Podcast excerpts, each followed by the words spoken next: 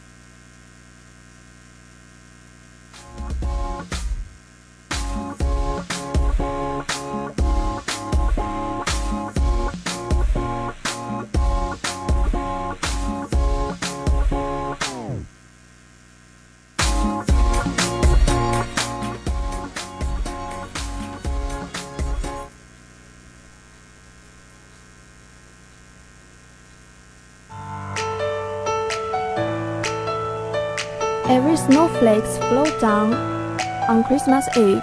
Every fireworks lit, every second time flow, each transfer represents I want to send you a blessing. 平安夜的每一朵雪花飘下，每一个烟火燃起，每一秒时间流动，每一份思念传送，都代表着我想要送你的每一个祝福。各位听众朋友们，大家早上好，欢迎大家调频 FM 八十四点七兆赫。收听琼台之声广播电台，今天是二零一八年十二月二十四日，农历十一月十八，星期一。我是主播潇潇，接下来一首好听的歌曲送给大家。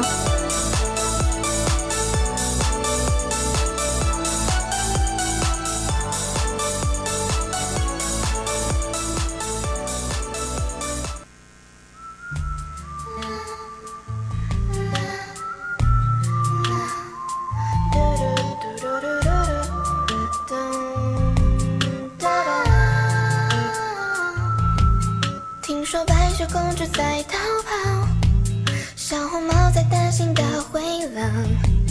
听说疯帽喜欢爱丽丝丑小鸭会变成白天鹅听说彼得潘总长不大杰克他有竖琴和魔法。听说森林里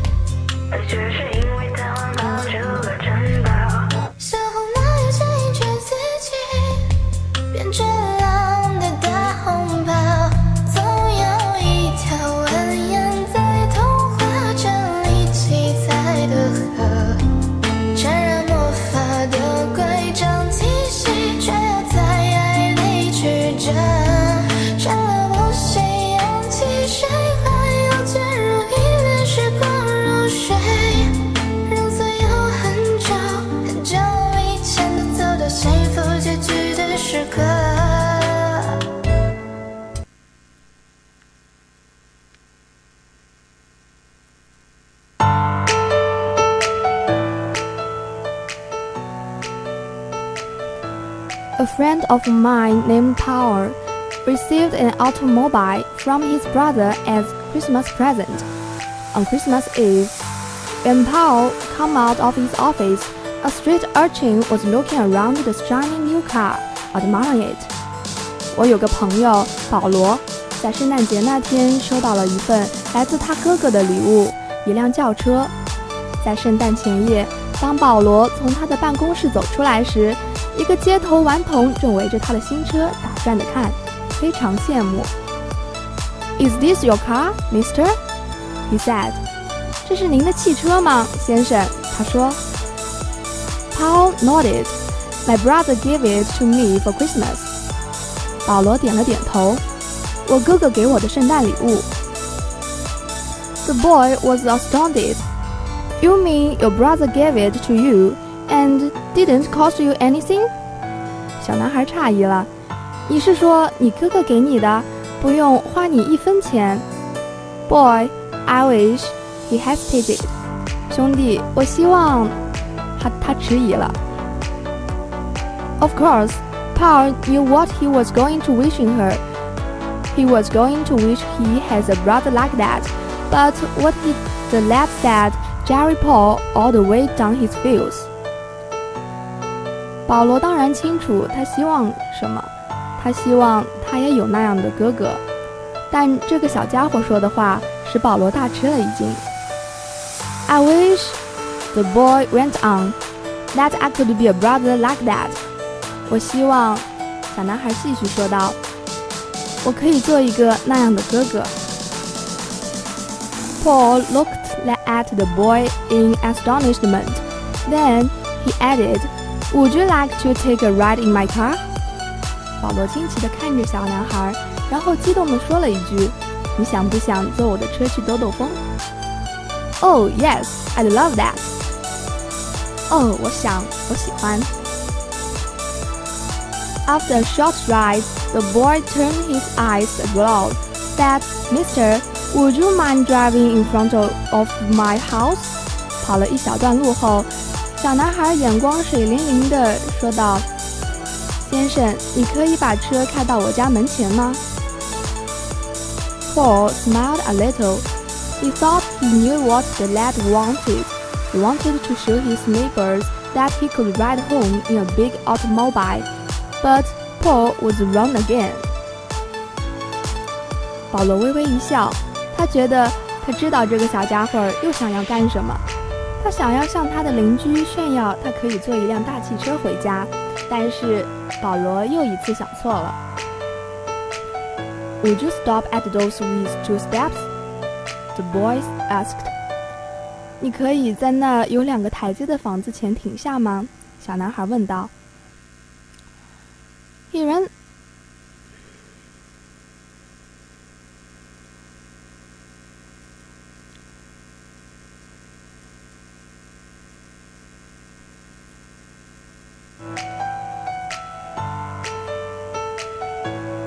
He ran upstairs.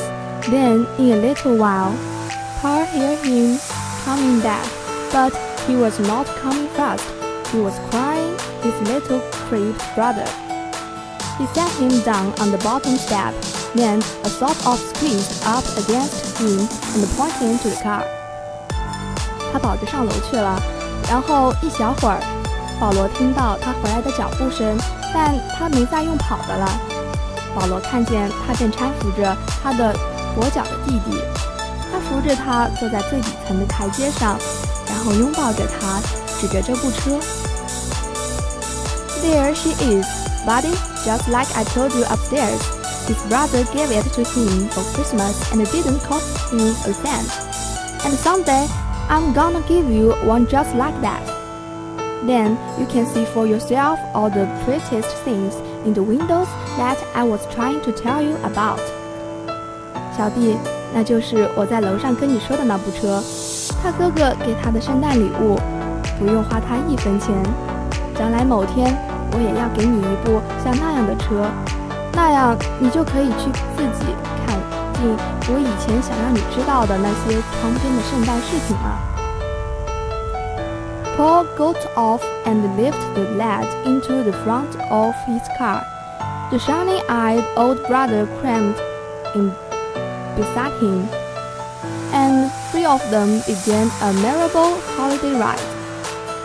保罗下车，把跛脚的小孩抱上了车的前座。他的眼睛水灵灵的哥哥爬上了车，坐到了他的旁边，然后他们三个开始了一段令人难忘的旅程。 That Christmas Eve, Paul learned what dreams meant when he said, "It is more blessed to give than to receive." 那个圣诞前夜，保罗收获了很多，他真正体会了耶稣所说的那句话。施舍比接受更有福。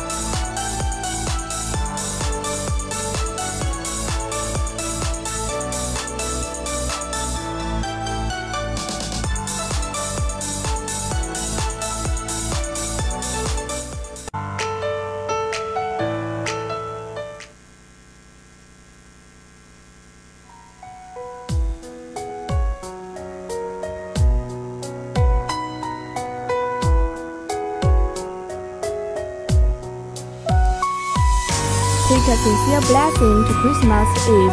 Good luck to you. Wish you happy forever. Love is like honey. Love is like a red date.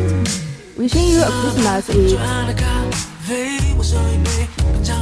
带上诚挚的祝福，愿平安夜好的运气降临在你的身上，愿你开心有酒，爱情好似蜂蜜，亲情好似红枣，愿你度过个和和美美的平安夜。